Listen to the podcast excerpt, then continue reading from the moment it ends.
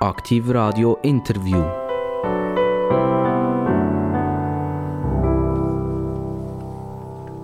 Und Bing hat es gemacht. Und wenn es Bing macht, dann wisst ihr immer interessante Gäste. Jetzt stimmt das mit dem Interview eigentlich nicht ganz.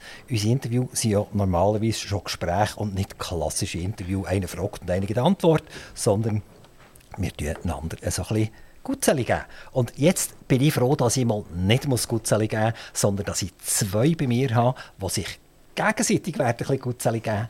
Äh, es geht um das Thema Migration. Und Migration ist ein Thema, das halt ganz viele Leute interessiert. Energie interessiert ganz stark aktuell, äh, Krankenkassen interessieren ganz stark aktuell und das Thema Migration. Und wir danken ganz herzlich der Marlene Fischer, dass sie sich zur Verfügung gestellt hat, äh, so ein, ein Gegenpol zum Remy Wiesmann, der auch hier ist, zu bilden. Und wir Bürger und Wähler sind wahnsinnig froh, wenn wir jetzt Informationen bekommen, damit wir wissen, was müssen wir eigentlich in die Urnen hineingehen. Müssen wir ein bisschen die Liste oder müssen wir kumulieren und panaschieren und das ist noch ein guter Typ und oh, die Frau, die muss ich anhaben oder halt eben nicht, weil vielleicht hat Marlene einfach recht und wir schmeißen die grüne Liste rein. Oder der Remy ist eigentlich der Sieger und das stimmt einfach, wenn er sagt, also wir nehmen die SVP-Liste führen. Also wir haben ein kleines Duell zwischen den Grünen und der SVP. Ganz herzlich willkommen, Marlene Fischer, Kantonsrätin, Grüne, wohnhaft in Solothurn. In Olten, guten Abend miteinander. Kanton Solothurn, selbstverständlich Olten, Entschuldigung. Ganz herzlich willkommen, Remy Wiesmann. Du repräsentierst äh, die SVP. Ja. Das äh, wissen wir mittlerweile alle, oder? Der, äh, der mit Biss, oder? das kann man so und in die Richtung verstehen. Äh, du kommst von Kriegstätten. Genau. Und äh, hast eigentlich Migration so ein bisschen auf dein Thema, das ist eigentlich dein Hauptthema, oder eines der Hauptthemen von der SVP. Und warum hat die SVP eigentlich die Migration dermaßen auf dem Kicker? Also, wir sehen in der Migration eines der Hauptprobleme. Von den Hauptproblemen, die wir momentan haben in Bezug auf Infrastrukturnotstand, in Bezug auf äh, Arbeitskräftemangel. Wir haben ein Problem, dass wir einfach zu viele Leute reinlassen. Wir haben, äh, in diesem Jahr werden wir 250'000 neue Leute, neue Menschen reinnehmen und letztes Jahr waren es 180'000 der Infrastrukturplatz aus allen Nöten. Stau, täglich Stau. Wir haben täglich ähm, auch in den Zügen überfüllte Züge. Das sind alles Folgen von der Migration. Wir haben in den Schulen keine Kapazitäten mehr. Wir haben Lehrer, die am Anschlag sind. Das sind so Probleme, die wir eben sehen und wo wir etwas dagegen machen. Wir wollen geordnete Migration, eine nachhaltige Migration, eine Migration, die auch umweltverträglich ist und nicht einfach eine unkontrollierte Migration. Marlene, bei dir umgekehrt. Du sagst eigentlich, Migration ist eigentlich gar kein Problem. Wieso reden wir heute überhaupt über Migration? Das ist jetzt einfach so und das können wir sein. Mein Thema ist Energie, mein Thema ist Klima. Das ist das, was mich beschäftigt. Aber Migration beschäftigt mich nicht. Und trotzdem muss du jetzt halt entgegenhalten, weil, wenn wir sagen, die, die Gegner, die politischen Gegner, hat Migration jetzt halt auf ihren Schirm drauf und läuft mit dem Schirm umeinander. Warum ist Migration für dich nicht wirklich ein Thema? Also ich muss sagen, merci vielmals Remy Wiesmann für die Probleme, die er hat aufgebracht hat, dass unsere Infrastruktur am Anschlag ist, der Arbeitskräftemangel, Probleme, die wir an den Schulen haben. Ich sehe die Probleme, ich teile die Einschätzung, dass das alles Probleme sind. Ich teile einfach nicht ähm, die Ursachenzuschreibung, dass das Problem sind vor Migration. Gerade wenn wir anschauen, die Stau auf, Stau auf der Straße, die überfüllten Züge, das ist nicht das Problem vor Migration. Das sind hausgemachte Probleme, die wir schon lange bürgerlich prägte Verkehrspolitik haben, die nicht geschafft hat, den Modalsplit zu erhöhen, dass wir mehr auf die Schiene verlagern und die nicht geschafft hat, den ÖV genutzt zu bauen. Also das Gespräch hat nicht besser anfangen. Die beiden sind überhaupt nicht gleicher Meinung. Das ist super. Das ist gut für die Information, die wir als Wähler, Wählerinnen brauchen. Krankenkassenprämie wissen wir, dass sie 8,7 Prozent werden steigen. Das ist ein Abschiedsgeschenk von unserem Bundesrat Berset, das wir hier bekommen haben. Es ist höher, als man erwartet hat. Es gibt Kantone, was glaube ich 10 Prozent und mehr ist sogar. Jetzt ist die Bevölkerung sauer. Also wir sind hässig. Warum? Es gibt nichts anderes, wo einfach jedes Jahr steigt und wir haben immer Ruhe gegeben, aber jetzt wollen wir eigentlich nicht mehr Ruhe geben. Ähm, Marlene, die SVP wird vermutlich, das hören wir nachher sagen, Ihr seid schuld, weil ihr einfach die Migration zu.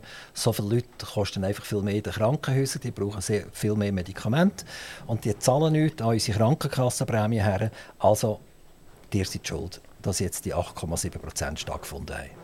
Also ich sehe ein grosses Problem in den Gesundheitskosten. Ich sehe auch, dass wir dort grundsätzlich etwas müssen verändern müssen. Wir haben ein sehr ineffizientes System, das ein Pseudomarkt erschaffen wird für Grundversorgung, wo vom Staat vorgeschrieben ist, was die Kassen müssen leisten müssen, wo 50 Millionen ungefähr pro Jahr in Werbung gebuttert werden. Das geht einfach nicht. Darum plädiere ich dort, dass wir grundsätzlich etwas ändern und eine Einheitskrankenkasse machen, die effiziente Grundversorgung äh, festlegt und wo wir dann ähm, die Wahlfreiheit der Marktbier Zusatzversicherung können spielen Das andere Problem, das ich sehe, sind die steigenden Medikamentenpreise, die wir haben, weil wir zu viele Pharmalobbyisten zu Bern haben. Ich glaube, das ist sogar ein Punkt, wo der Remi mir wahrscheinlich würde recht geben oder wo wir würden übereinstimmen dass das nicht geht und dass wir bei den Medikamentenpreisen dort müssen ansetzen müssen, dass wir die Krankenkassenprämie wieder runterbringen. Remi Wiesmann, Migration und Prämie 8,7 Prozent auf. 2024, das hat überhaupt nicht mit Migration zu tun, sondern das ist nur die Schuld von den Spitälern, die immer teurer werden und die immer mehr machen wollen. Und wenn wir sagen, Roche und Novartis und wie sie alle heißen, sind auch die schuld, weil die, die unverschämte Preise verlangen. Also Migration hat mit der Krankenkasse überhaupt nichts zu tun.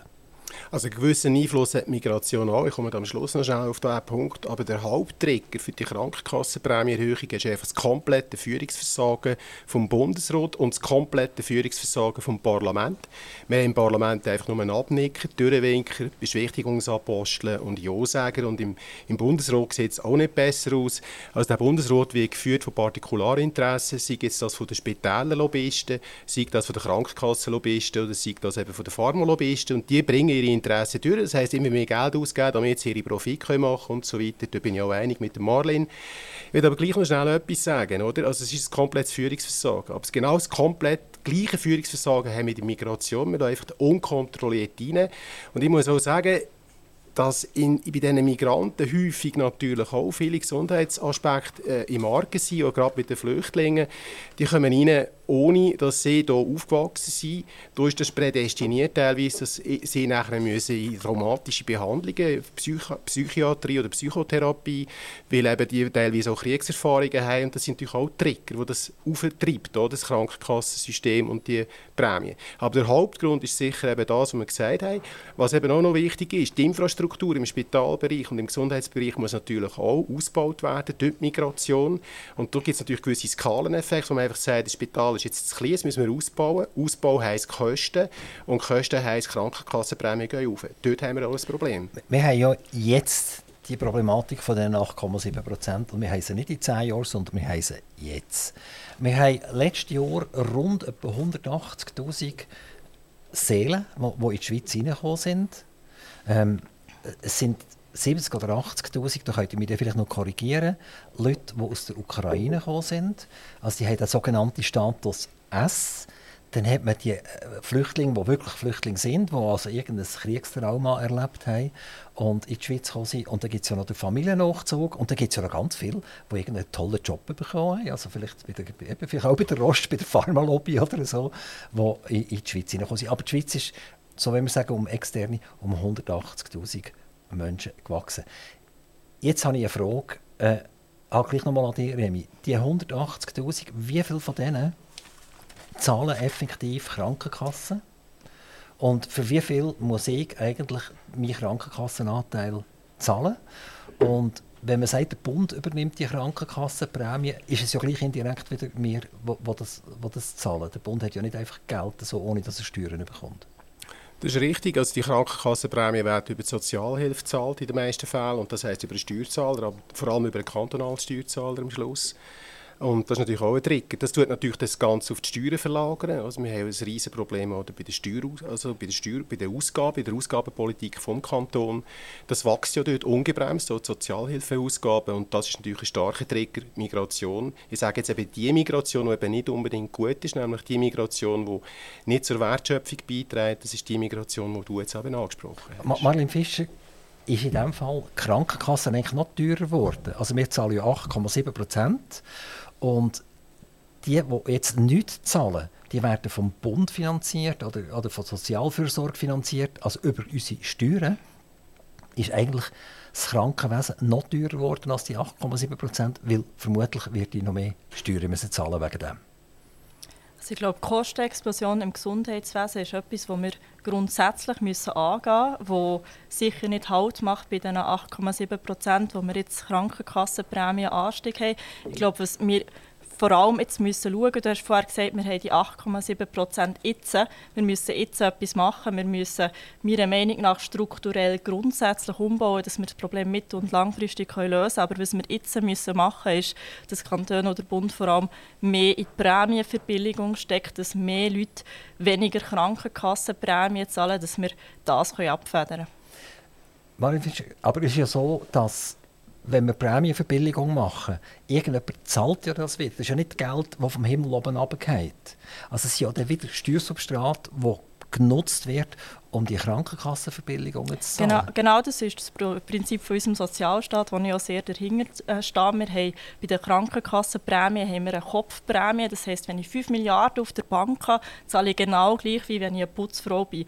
Und die Kopfprämie ist ergänzt worden bei der Einführung extra um das System von der Prämienverbilligung. Das sind keine Almosen, das ist eine gewollte Umverteilung, um die Ungerechtheit von dieser Kopfprämie auszugleichen. Was ich oft stark dafür bin, ist, dass wir ähm, einkommensabhängige Krankenkassenprämien werden einführen. Also du bist eigentlich dafür, die Leute sollen mehr Steuern zahlen? Ich bin dafür, dass wir einkommensabhängige Krankenkassenprämien machen und dass Leute, die viel Geld haben und Unternehmen, die viel Geld haben, mehr Steuern zahlen und Leute, die sehr wenig in der Tasche haben, dass die mehr unterstützt werden vom Staat. Ich stehe hier als linke Politikerin. Ich bin der ich bin natürlich der Meinung, dass äh, wir den Leuten, die es am nötigsten brauchen, am meisten sollen helfen Du hast ja selber eine ganz gute Position. Du bist beim Staat angestellt, du arbeitest beim Kanton Zürich, beim Amt für Umwelt, du hast eine ganz wichtige Position dort. Du schaust, dass unsere Böden einigermaßen sauber werden, die nicht sauber sind. Also ich kann mir jetzt vorstellen, ohne dass ich dich jetzt frage, wie viel du verdienst, das werde ich gar nicht wissen, aber ich kann mir vorstellen, Job oder die Stelle, die du hast, ist nicht schlecht bezahlt. Das würde bedeuten, du selber bist jetzt bereit, anstatt, anstatt 400 Franken für Krankenkasse halt 1000 Franken für Krankenkasse zu zahlen. Natürlich, das System haben wir ja bei den Steuern. Ich finde es nur fair, dass ich als privilegierte Person mit einem guten Job und ohne Kind mehr Steuern bezahle, als jemand, der sich mit einem Job als Putzfrau über Wasser hält und drei Kinder durchfüttert. Wie, wie, siehst du denn das jetzt für dich selber? Also du, du musst nachher viel mehr Krankenkassenprämien zahlen.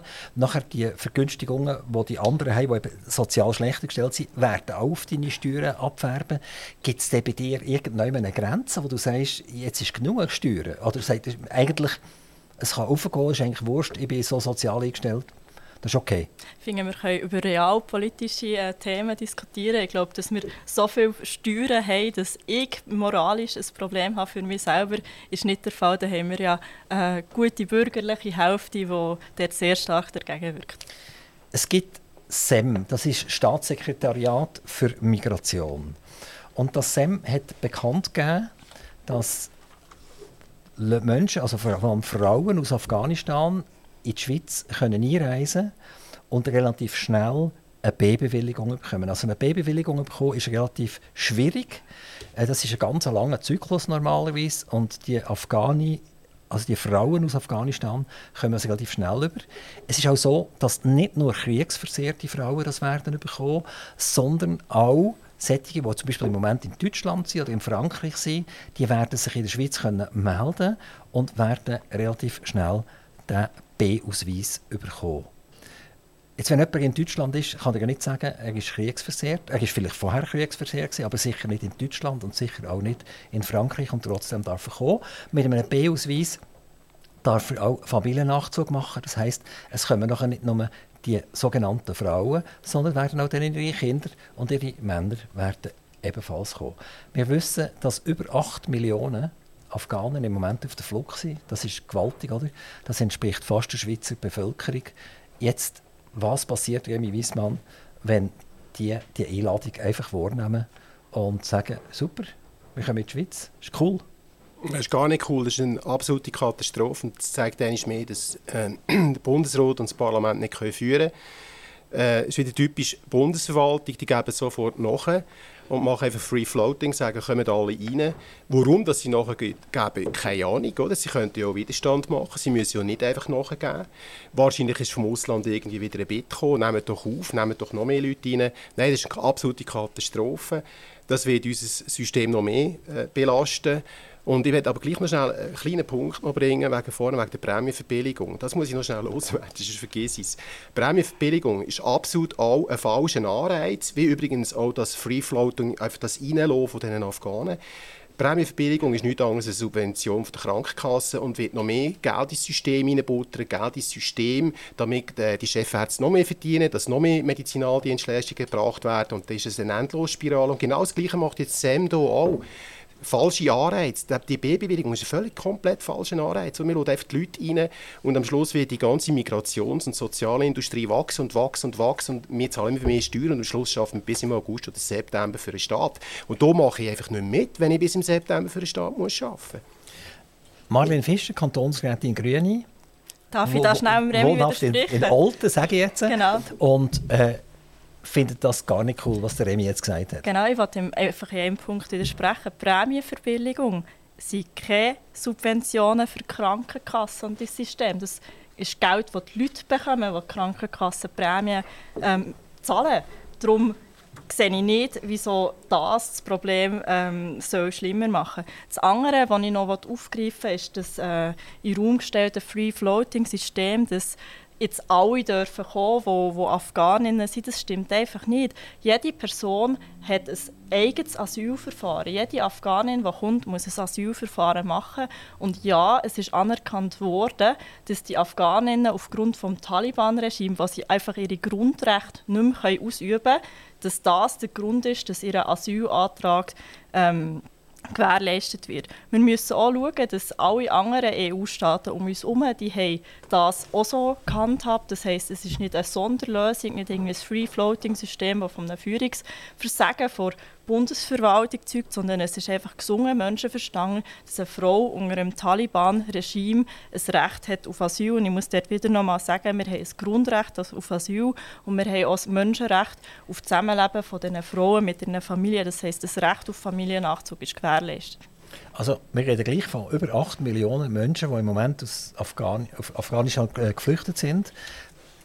50-50 Männer, 50% Frauen. Also 50%, 4 Millionen hätten theoretisch das Recht, jetzt in die Schweiz zu kommen. Sie haben das Recht, einen Asylantrag zu stellen. Genau, aber dann kommen sie mal in die Schweiz und einen Asylantrag stellen. Vor allem, wenn sie wissen, dass sie natürlich noch einen B-Ausweis bekommen, was sie in Deutschland oder Frankreich nicht würden aber auch gerade wieder übersprechen. Das sind keine Pull-Faktoren, das heisst, das sind, was wir als Schweiz machen mit unserem Asylwesen oder zum Beispiel Seenotrettung, das hat keinen Einfluss, wie viele Menschen flüchten. Die Menschen flüchten nicht, weil sie in der Schweiz so schön ist. Die Menschen flüchten, weil sie in ihrer Heimat bedroht werden von Krieg Krieg, durch Dürre, vor Klimakatastrophen, die flüchten vor humanitären Notständen und nicht, weil wir irgendetwas im Asylwesen ändern.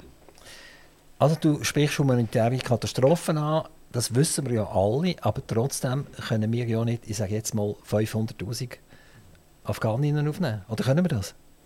Ich habe das Gefühl, wir könnten stemmen, aber das ist wieder überhaupt keine realpolitische Frage, die sich stellt. Wir haben ich weiß nicht, nicht so viele Afghaninnen, die bei uns den Asylantrag werden stellen. Darum habe ich das Gefühl, wir könnten wieder über Fragen diskutieren, die wirklich relevant sind. Remy, was ist deine Meinung dazu? Können wir 500'000 äh, Afghaninnen aufnehmen oder nicht? Nein, können wir nicht, absolut nicht. Und es gibt vielleicht auch ein andere Lösungen, wenn einfach die Beamten im SEM ein bisschen besser heranschauen und ein bisschen besser äh, konstruktiv mitmachen. Sie übernehmen, wie das Marlene einfach richtig gesagt sie übernehmen einfach die EU-Richtlinien. Das ist immer wieder typisch. Die Beamten finden das einfach lustig, dass man die EU-Sachen immer wieder eins zu eins übernimmt.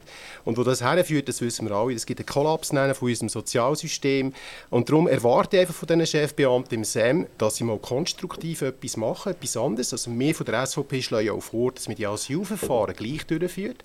Also Marlene ist dort auch ein bisschen widersprüchlich. Sie sagt, alle sind betroffen. Nein, sie sind nicht alle betroffen. Sie, das, man muss ja das Asylverfahren durchführen und dann ist aber nur ein wenig kleiner Bruchteil ist betroffen. Wenn wir jetzt die alle aber in die Schweiz nehmen, am Schluss bleiben eben alle drin, eben wegen der Härtefallregelung und die können dann vorläufig aufgenommen werden hier und so weiter. Darum sollte man die Asylverfahren gar nicht hier durchführen, sondern in den Nachbarländern von Afghanistan. Die sind stabil, also wir können es in Pakistan durchführen, man kann es sonst noch immer durchführen.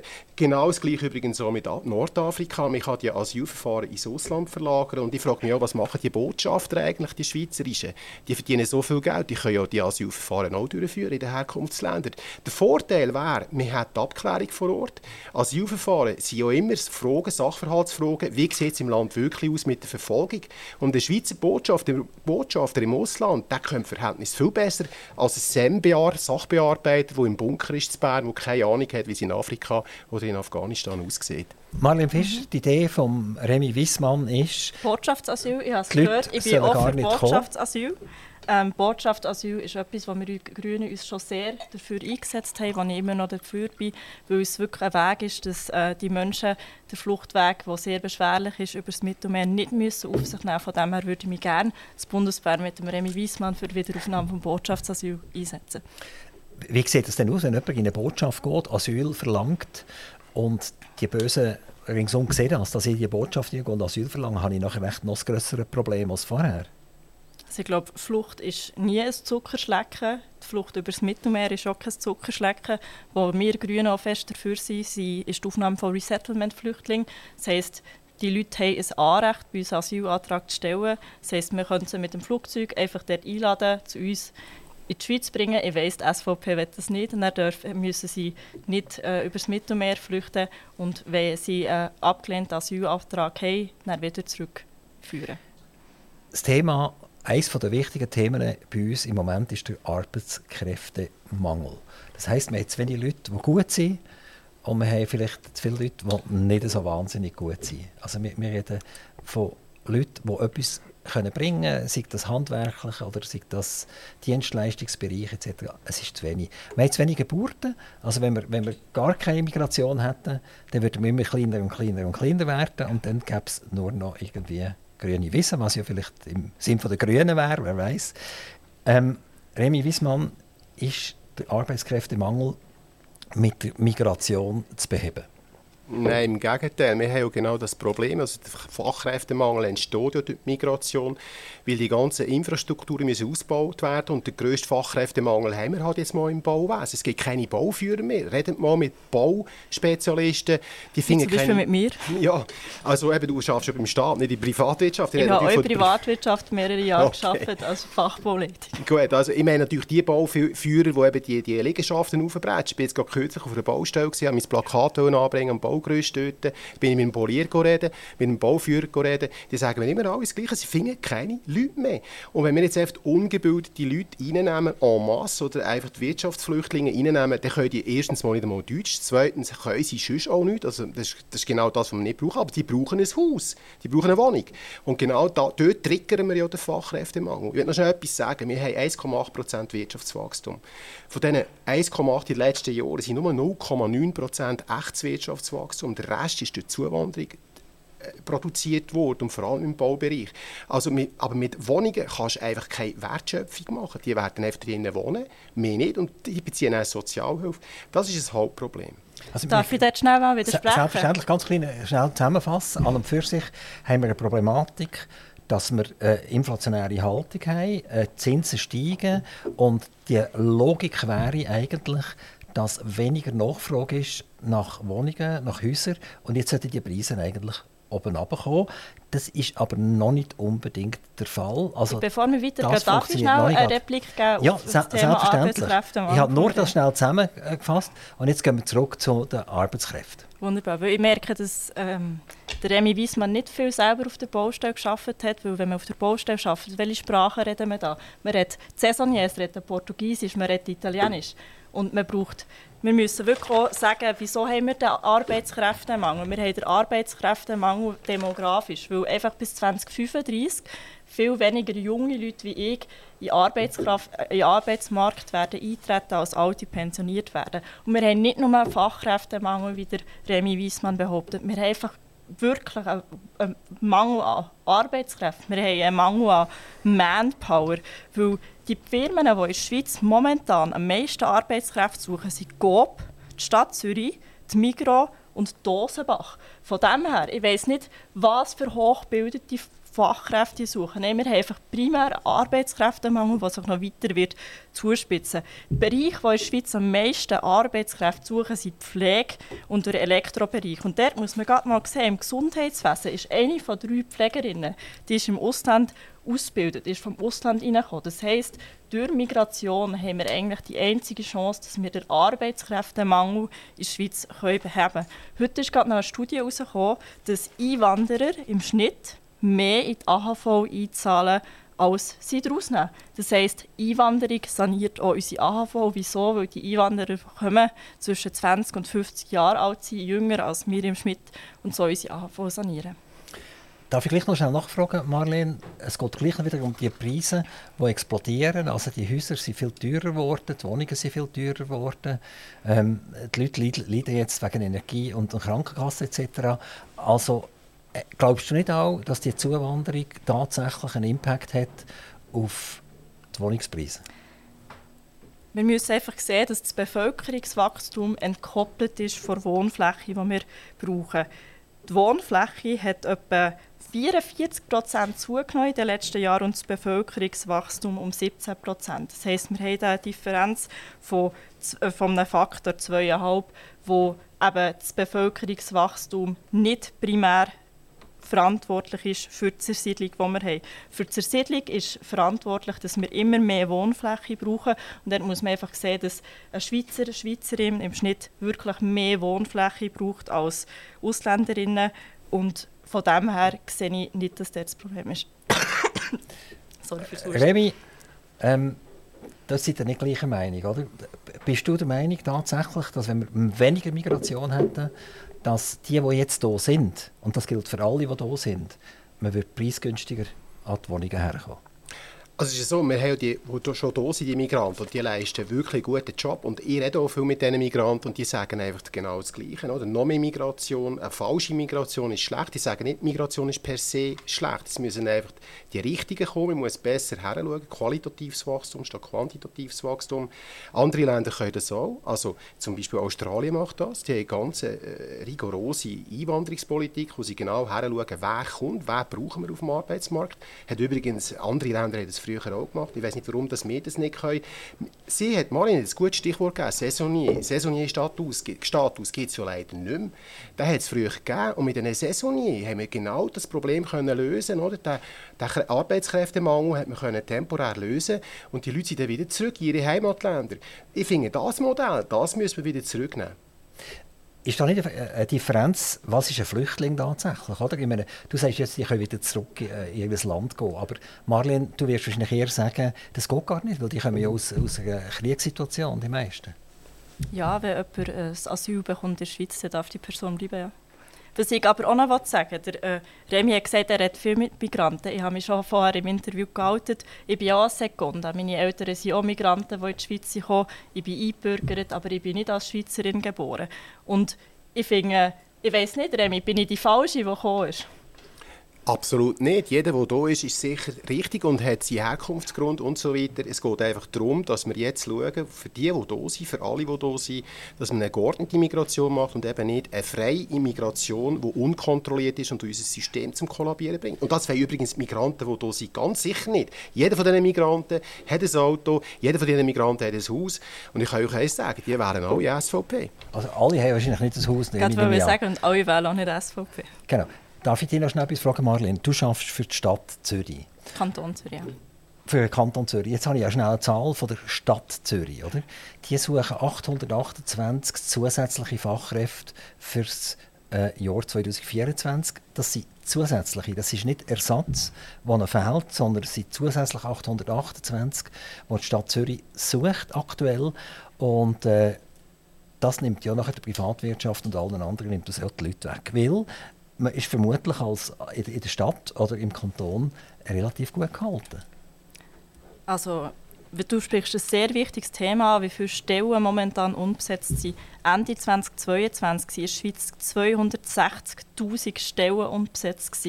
Aber der Emir hat, hat von 180'000 Menschen, die im 2022 in die Schweiz kommen. Da muss man sagen, das sind nicht äh, Menschen, die wirklich zur ständigen Wohnbevölkerung gezählt werden können, dafür sind 25'000 Asylsuchende und 75'000 Menschen aus der Ukraine, die gekommen sind. Das heisst, wir haben netto vor ständiger Wohnbevölkerung einen Zuwachs von 80'000 Menschen. Wenn man schon nur die Zahlen vergleicht, die wir jetzt schon haben, äh, mit, dem, mit dem Arbeitskräftemangel, der sich noch wird verstärken in den nächsten fünf bis zehn Jahren, sehe ich eben, dass Migration dort das Problem ist, das unser Arbeitskräftemangel kann, ähm, beheben kann.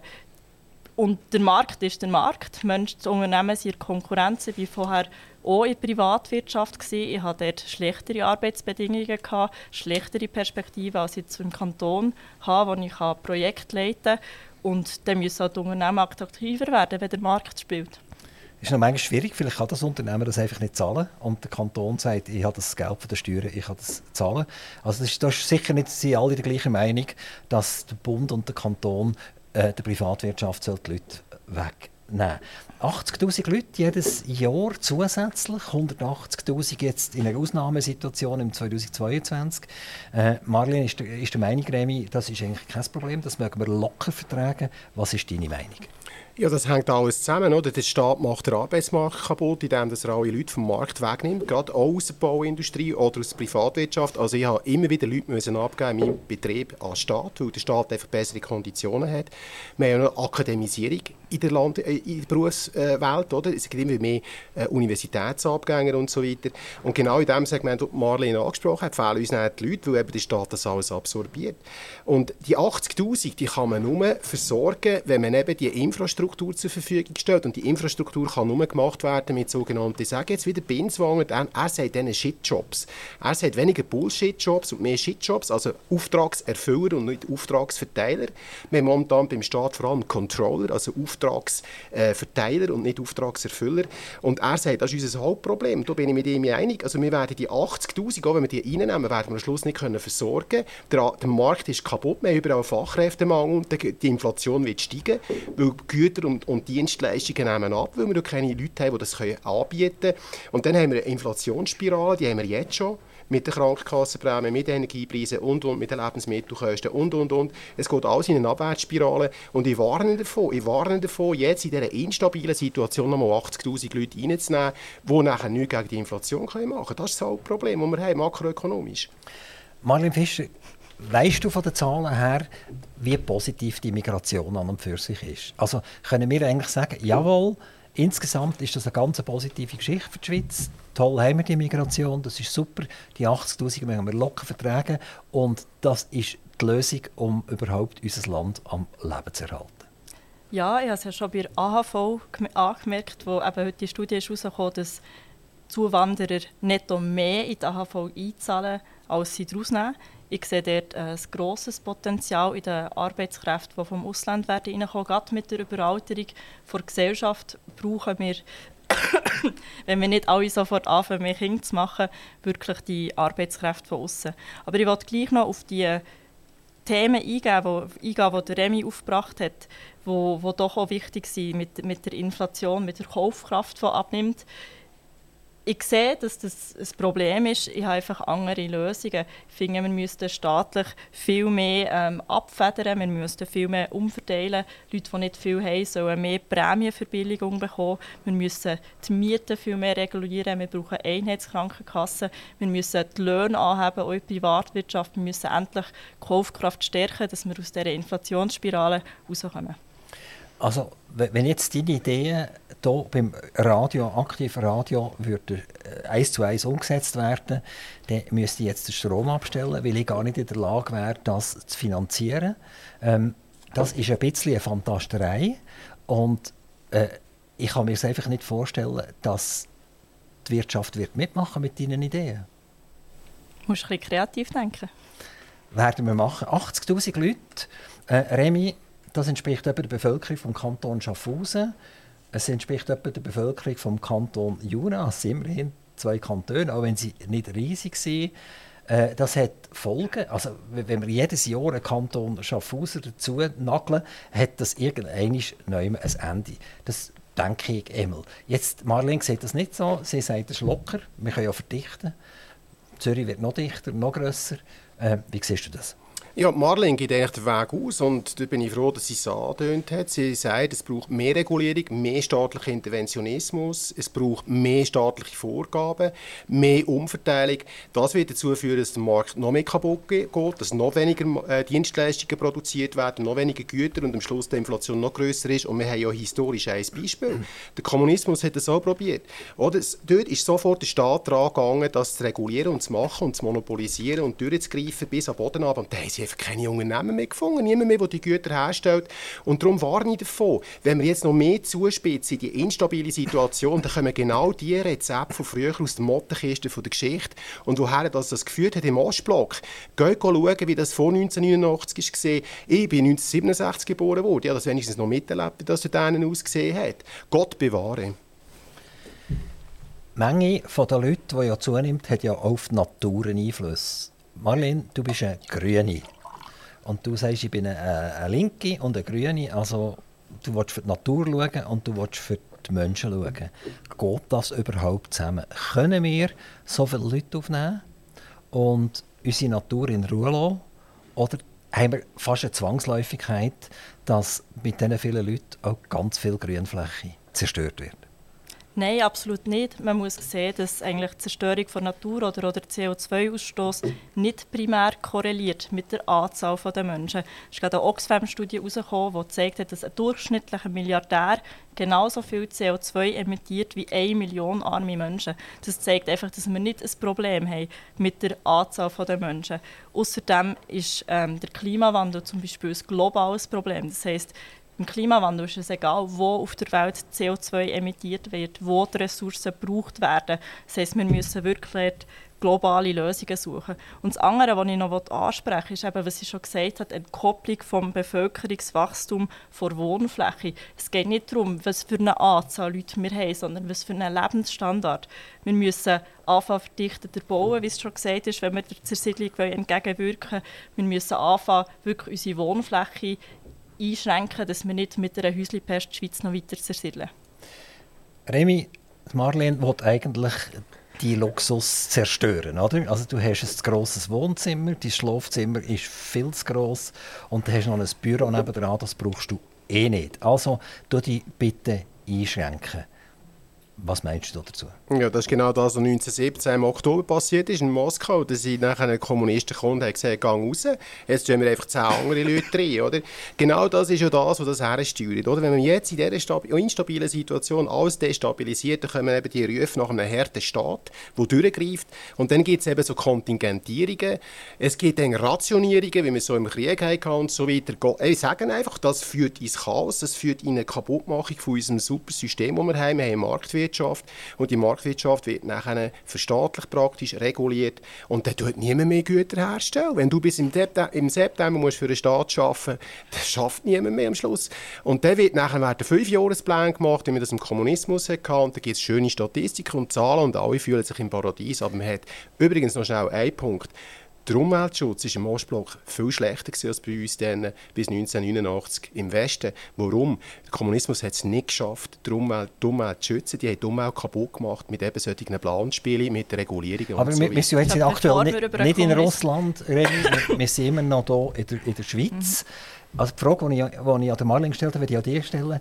Glaubst du, die Zuwanderung wird Grünflächen zerstören? Da bin ich überzeugt, das erleben wir ja tagtäglich, wie das äh, kaputt gemacht wird, das Ackerland, Kulturland und die ganze Infrastruktur. Jetzt gibt es ja schon wieder ein neues Gefängnis im Schachen, das wird wertvollstes Kulturland zerstören. Also das ist in Solothurn, ne? ist das? Ja, das ist Solothurn, aber das ist natürlich auch eine Folge von dieser Migration. Oder? Im UG sitzen vor allem Ausländer drinnen, oder? das ist halt einfach so, das kann man nicht wegdenken. Und das ist auch ein Problem von dem Kriminalitätstourismus und alles. Das sind alles negative Folgen von dieser Migration. Und darum warne nicht davon. Die Frage ist einfach, wollen wir eine schöne Schweiz weiterhin oder wollen wir eine betonierte Schweiz? Das ist die einfache Frage. Da bin ich einig mit dem Remy wahrscheinlich. Wir wollen beide keine zersiedelte, wir wollen beide keine äh, zu betonierte Schweiz. Man muss aber ganz ehrlich sein, der Kulturlandverlust, den wir aktuell im Kanton Solothurn werden haben, der ist wegen dem Sechsspurausbau von A1, der mehr Stau wird machen, weil wir mehr Spuren haben, die wir näher haben. Und was du ansprichst mit der Kriminalität, dass das die Schuld der Ausländer ist, man muss einfach sehen, dass in den Schweizer Gefängnissen 94% Männer hocken und 6% Frauen. Darum tue ich dir gleich nicht unterstellen, dass du schuld bist an der ganzen Kriminalität. Remy?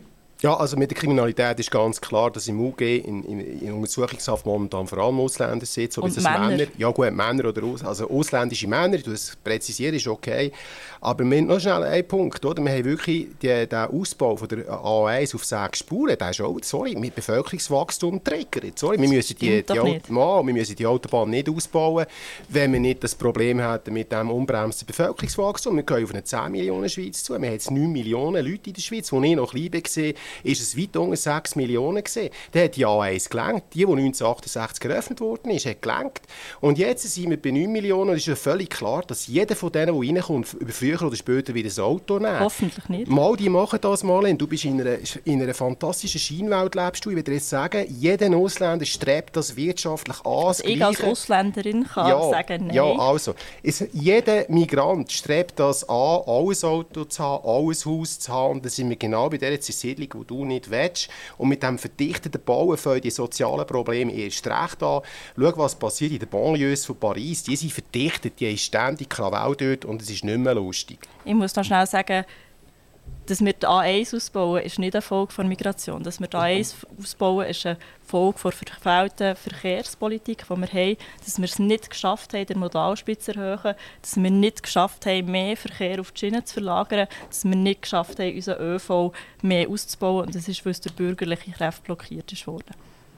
Wir haben sicher Problematik dass mehr Autos umeinander fahren. Ich glaube, das schlägt kein Eis weg. Also 9 Millionen haben mehr Autos als 5 Millionen das ist, das ist nicht Gott gegeben. Wir müssen nicht alle ein Auto okay, haben und ein Einfamilienhaus. Also dann geht das ein bisschen in die gleiche Richtung, Marlene, dass du sagst, der Remi jetzt das grosse Wohnzimmer und er muss einfach nicht mit zwei Kläpfen umeinander fahren. Oder? Ich finde, wir müssen Strukturen schaffen, die es den Menschen ermöglichen, dass sie kein Auto brauchen. Also willst du eigentlich eine völlige Umstrukturierung von der Gesellschaft? Ich will, dass ich und meine Enkelkinder noch eine Zukunft haben und wir sehen, dass wir mit dem System, das wir jetzt fahren, dass wir das an die Wange fahren, dass wir Klimakatastrophen anführen, dass es den Armen immer wie schlechter geht, dass sie immer wie mehr leiden unter Krankenkassenprämien und ich will das System ändern. Du willst aber das System so ändern, wenn ich das richtig verstehe, dass wir uns einschränken müssen. Also du verlangst von deinen Wählern, die dich in Nationalrat wählen schränkt euch ein. Das stimmt nicht. Also wir haben vorher schon darüber diskutiert.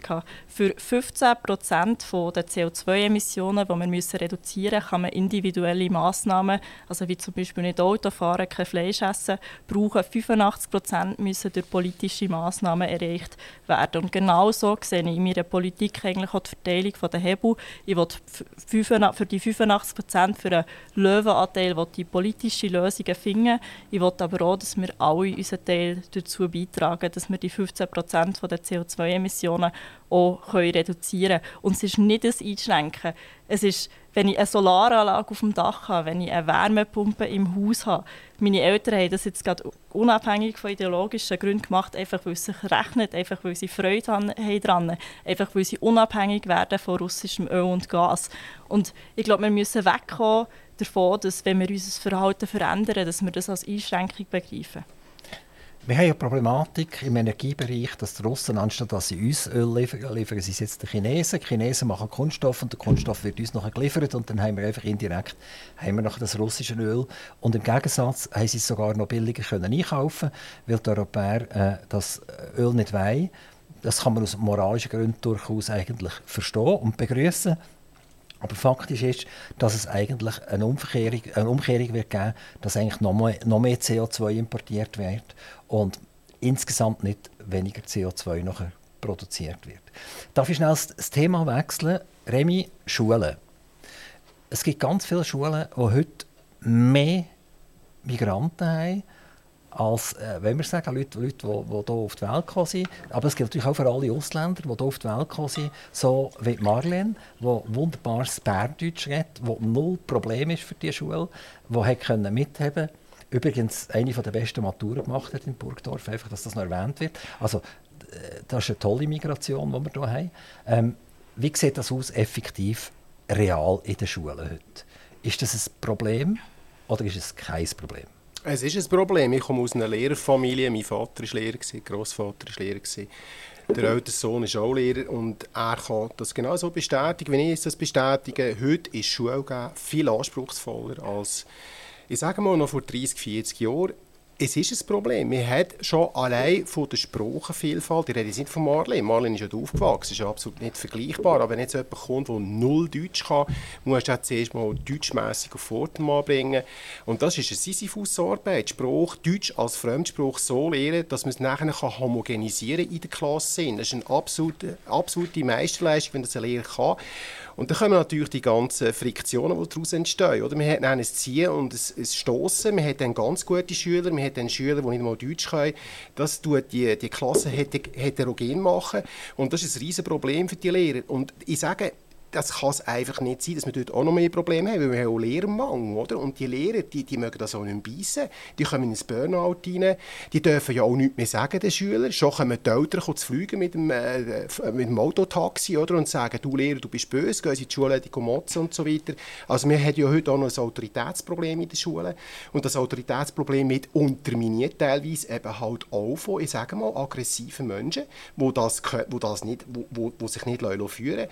Und das ist ein riesen Problem, das wir in den Schulen haben. Es ist nicht mehr lustig, Lehrer zu sein heute. Marlene, Schulen, Migration, ein Problem, sagt Remy. Also ich sehe, dass wir sehr festes Problem haben im Bildungswesen, weil das kaputt gespart ist worden, weil dort nicht ist investiert wurde, weil wir zu wenig äh, PH-Abgängerinnen und Abgänger haben und ich als Mitglied der Kommission der FNW, die unsere PH angegliedert ist im Kanton Solothurn, setze mich fest dafür ein, dass wir mehr gegen Lehrpersonenmangel machen, dass wir auch wirklich die ausgebildeten Fachkräfte haben, die diesen Herausforderungen, die es durchaus wirklich gibt, die mehr sind im Lehrbetrieb, dass die das mögen prestieren Ich würde gerne das Thema Löhne noch ganz schnell ansprechen. Und zwar, wenn wir ja mehr Menschen haben, sollte ja eigentlich das Angebot auf dem Arbeitsmarkt auch grösser sein. Das heisst, dass ich kann aussuchen kann. Aber ich habe einen Fachkräftemangel. Irgendwie geht das ja irgendwie nicht auf. Also wir wachsen um die 80'000 pro Jahr und trotzdem haben wir den Fachkräftemangel. Wieso echt? Weil wir zu wenig Zuwanderung haben. Also wir sollten noch mehr haben als die 80'000? Wir sollten mehr, du, du sagst ja gerade, wieso haben wir einen Arbeitskräftemangel? Wieso können wir die Stellen nicht besetzen? Weil es zu wenig Leute gibt, die die Jobs machen, wo die Stellen frei sind. Aber der Remy wird jetzt vielleicht sagen, es kommen die Falschen. Ja, wir haben natürlich auch noch ein anderes Problem. Wir haben natürlich auch noch das Problem von der, ich sage mal, Akademisierung von normalen Jobs. Oder? Wenn du heute in einem Spital willst, arbeiten musst du mindestens irgendwelche drei, vier Bachelorabschlüsse haben und so weiter, dass du das kannst machen Das gleiche übrigens auch in der Schule als Lehrer und in allen anderen Bereichen. Jetzt kommt das der Abwart auch noch, als Facility Manager irgendwie ein ETH-Diplom haben. Genau das läuft in eine falsche Richtung. Du produzieren wir durch Bürokratie, durch selbstgemachte Bürokratie der Arbeitskräftemangel. Weniger wäre mehr zurück zu den Wurzeln, auch dort, wie bei der Migration, äh, wieder zurück zur Normalität bitte und nicht mit so hochgestochenen Begriffen einfach die Leute vom Arbeitsmarkt abhalten. Wir sagen viele Leute, ich sage jetzt mal aus Betrieb und so weiter oder beim Staat auch, dass sie die Leute gar nicht anstellen können, weil sie die theoretischen Voraussetzungen nicht erfüllen, die sie müssen haben. Oder eben irgendwie so einen Bachelorabschluss und so weiter. Dort muss man wegkommen von dem, von dem nice to have, her wieder zu den, zu den Wurzeln zurück, wie wir es mal hatten. Dort kann ich Remy sogar, ähm, obwohl er Akademiker Akademiker ist und Jurist, kann ich ihm da zustimmen, dass ich auch sehr stark dafür bin, dass wir unser duales Bildungssystem stärken. Aber ich bin auch noch Deutsche, ich bin Doppelbürgerin und wenn ich auf Deutschland schaue, sehe ich sehr stark, wie die Akademisierung wirklich der Gesellschaft schadet. Ich bin sehr stark dafür, dass wir das Handwerk wieder aufwerten und wirklich die Berufslehre möglichst stärken. Die Berufe brauchen wir dann auch für die Berufsmaturen, wenn die Leute zum Beispiel sich weiterentwickeln nach der Lehre, dass, dass sie dann an die höhere Fachschule oder an Fachhochschule können, dass sie dann noch äh, einen anderen Job können machen können, wenn sie zum Beispiel umschulen wollen. Ich würde gerne gleich noch mal ganz schnell auf die Löhne zurückkommen. Also, die probieren ja krampfhaft, dass die Lohnstruktur einigermaßen in der Schweiz vernünftig bleibt. Man will aber viel näher an die EU her. Die EU hat viel die tieferen Löhne. Jetzt machen wir eine grosse Migration. Also es wird wahrscheinlich doch viele Leute haben, die nicht so viel arbeiten von denen, die kommen. Und irgendwann ist doch das fast wie ein, wie ein explodierendes Fass, wo man drauf hockt, wo einfach zu viele Leute in, in den Markt hineindrängen und damit wird es vielleicht mal billiger, noch drei Leute anzustellen anstatt einen Gärtner, habe ich drei Migranten, die mir meinen Garten in die Ordnung bringen. Remy? Ja, noch schnell einen Punkt zurück. Oder? Wir planen jetzt schon bei der Kantonsschule einen Neubau auf der grünen Wiese in der Weststadt für 300 Millionen. Ich will nur schnell du von Solothurn. Ja, ich rede jetzt von Solothurn schnell. Oder? Genau. Aber das Modell ist ja überall. Wir bauen die Kantonsschulen ausbauen, eben mehr Leute ins Gymnasium tun, dass es mehr Akademiker gibt. Das ist mal ein Problem. Oder? Und jetzt eben wegen der Migration, Migration wird das Problem eben nicht lösen, weil die Schweizer verschwinden eben die akademischen Jobs, oder? die machen auch keine handwerklichen Jobs mehr und wir nehmen im Gegensatz eben Leute rein, die die Mindestanforderungen von der Lehre eben nicht erfüllen, wenn sie mit 20, 21, 22 reinkommen. Das sind dann Hilfsarbeiter. Und jetzt muss man sich Folgendes vorstellen, ein Hilfsarbeiter, der reinkommt, oder ein Bauarbeiter im Hilfsbereich, der ist körperlich fit, der ist lang körperlich fit, aber nicht so lang wie einer, der im Büro sitzt. Oder? Und dort haben wir das Problem, dass die viele auch Arbeitsunfälle haben oder dann krank werden und so weiter. Und das ist genau das Problem. Sie sind auch nicht qualifiziert. Wenn sie in die IV kommen, sagt die IV, sorry, tut mir leid, du hast keine Ausbildung, wir können dich nicht umschulen. Die geben keine Umschulung. Und dann kommen sie von, von, von diesem Hilfsarbeiterjob direkt nachher in die Sozialhilfe. Das ist der Weg, der jetzt wieder beschritten wird. Und wir holen die falschen Leute rein. Und eben das, was Marlene sagt, duales System, alles wunderbar, aber am Schluss hat man gleich die Anforderungen, die theoretischen Anforderungen mit dem Lehrabschluss, mit dem und jenem Zertifikat und so weiter, wo eben die, die reinkommen, nicht haben. Und dann werden die auch nicht angestellt oder höchstens eben zu Hilfsarbeiter. Die wissen nicht, wie viele Leute mit akademischen Titeln aus dem Ausland angestellt worden sind als Hilfsarbeiter in den 80er, 90er Jahren, vor allem nach den Jugoslawienkriegen. Das waren alles hoch ausgebildete Leute, die hier nachher auf dem Bau arbeiten mussten, ohne Lehre, weil die Lehre, der Abschluss in Pristina zum Beispiel eben nicht anerkannt ist. Das ist ein Fakt, das ist eine Tatsache. Marlene? Ich brauche nur noch schnell um Remy seine Hilfe. Jetzt, du redest von Kantis, die ausgebaut werden. In der letzten Session im Kantonsrat, musst mir auf die Sprünge helfen, haben wir glaub, für fünf Berufsschulen 600 Millionen gesprochen zur Stärkung des dualen Bildungssystems. Das heisst, wir machen im Kanton Solothurn, also behaftet mich nicht auf die Zahlen, die müsst ihr jetzt nachschauen, darum bin ich froh um Remis Hilfe. Wir machen sehr viel für die Stärkung des dualen Bildungssystems und das ist auch allen politisch auf der Agenda. Und es ist nicht so, dass wir eine höhere Akademisierung anstreben. Gerade an der FH und der PH werden die Eintrittsschwellen gesenkt, dass man wirklich für Quereinsteiger die kein, kein Gimmick gemacht haben, dass man die schneller integrieren kann, dass man ähm, Lehrpersonenmangel entgegenwirken kann. Aber es fehlen uns ja nicht nur Intellektuelle, es fehlen uns tatsächlich Leute auf dem Bau, es fehlen Gebäudetechniker werden in diesen Berufsschulen, genau. Sanitäre werden in diesen Berufsschulen ausgebildet, wo man jetzt gerade sehr viel Geld investiert hat und da investiert die Schweiz auch sehr viel. Und sieht man da schon ein Resultat? Sieht also das haben wir jetzt gerade gesprochen. Ja, aber man fängt ja nicht erst jetzt an mit diesen Fachhochschulen etc. Also die gibt es jetzt schon länger. Und zum Teil kämpfen sie ja sogar um, um Schüler. Oder? Es gibt, es gibt äh, gewisse Lehrgänge, wo, wo einfach zu wenig Schüler haben und dann tut man einfach nochmal einen Lehrgang neu machen, damit man im Prinzip die äh, Ausbildungsstätte kann aufrechterhalten kann. Anderes Problem. Aber wenn ja das tatsächlich so wäre, Marlene, dann müsste ja doch eigentlich die Möglichkeit haben, zu mir, jemanden zu mir zu holen und zu sagen, los, du bist zwar noch kein top ausgebildeter Dachdecker, aber äh, ich nehme dich jetzt mit und in, in, einer Schnellbleiche, in einem Jahr kannst du das und dann hast du auch einen anständigen Lohn. Du hast zwar nicht äh, eine Lehre nach Schweizer Norm, aber wir, wir können die eigentlich brauchen. Remy? Ja, da werde ich eben einhaken. Also wir haben genau in den Gesamtarbeitsverträgen, Normalarbeitsverträgen, die der Bundesrat quasi wie ein Gesetzgeber verabschiedet hat und allgemein verbindlich erklärt hat, hat man immer so Mindestanforderungen, in welchen Berufskategorien auch immer. Oder du kannst eben heute nicht einfach jemanden nehmen vom Arbeitsmarkt und sagen, ja, du gehst jetzt auf den Bau arbeiten. Es geht eben heute heute nicht. Du brauchst eine Mindestanforderung. Früher ist es gegangen. Ich muss jetzt hier zugeben, also sogar als 15-Jähriger mal auf dem Bau geschafft und als Kinderarbeitsverbot umgegangen. Das ist zum Glück verjährt, also mich kann man jetzt nicht bestrafen. Aber das ist dann gegangen.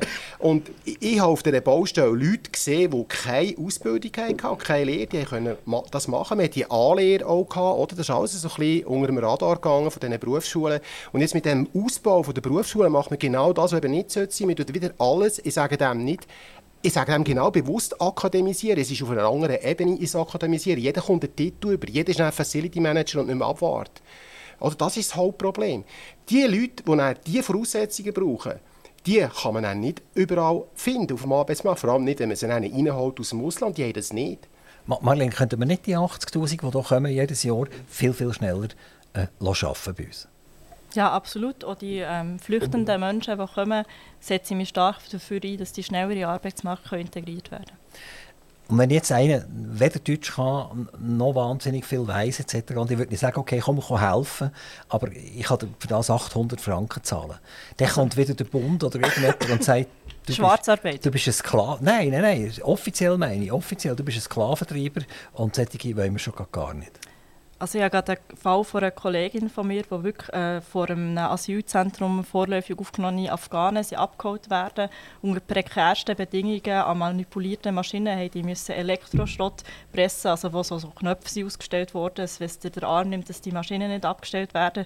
Der hat zwölfjährige Kinder und ähm, ich bin absolut nicht dafür, dass wir äh, den Arbeitsschutz aufweichen, nicht für flüchtende Menschen, aber auch nicht für andere Leute, die auf dem Bau arbeiten. Darum finde ich es auch gut, wenn man Berufslehre stärkt und Ausbildungen, die nicht an der Universität sind, weil es ist nicht so, dass einfach jeder Idiot auf dem Bau arbeiten kann. Das ist wirklich ein Handwerk, das du gelernt haben und ich wehre mich dagegen zu sagen, jeder kann einfach auf dem Bau irgendetwas machen. Das ist gefährlich, der hat Zuwand nicht Freude und sicher auch nicht schwarz. Aber trotzdem, es kommen ganz viele Leute, sie dürfen nicht arbeiten, sie wollen aber arbeiten und jetzt könnte man sagen, okay, du kannst für drei Monate kannst du vier äh, Leute, die, die willig sind und die wollen gerne mitarbeiten. Das fände ich super, wenn man die gut wieder in den Arbeitsmarkt integriert. Aber, aber sicher nicht so, dass sie ausbeutet werden oder schwarz arbeiten. Wer das denn ausbeutet? Also wenn jetzt einer sagt, vier von, von Geflüchteten, die hierher kommen, leisten etwa gleich viel wie, wie einer, der ausgebildet ist, also zahle ich jedem 1000 Franken. Das wäre Ausbeutung.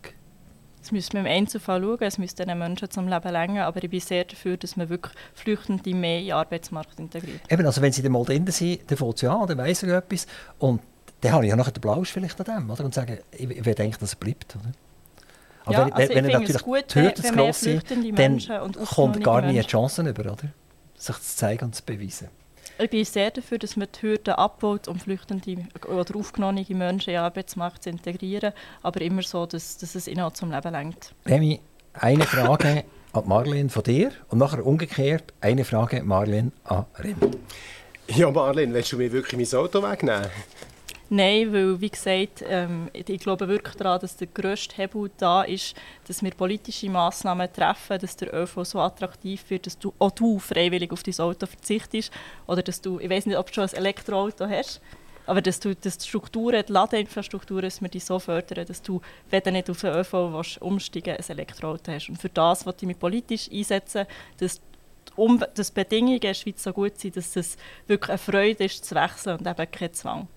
Also kein Individualverkehr mehr, Remi, Auto abgeben. Ähm, umgekehrt, Marlene, was willst du den Remi fragen? Du redest so viel von Führungsproblemen im Parlament und in der Verwaltung, und jetzt willst du selber ein Teil von, von davon werden. Ist das nicht ein bisschen scheinheilig? Nein, es braucht eben jemanden wie mich, der unabhängig ist, hartnäckig ist und nicht einfach wegschaut und auch das Handwerk versteht. Darum wählt mich nach Bern.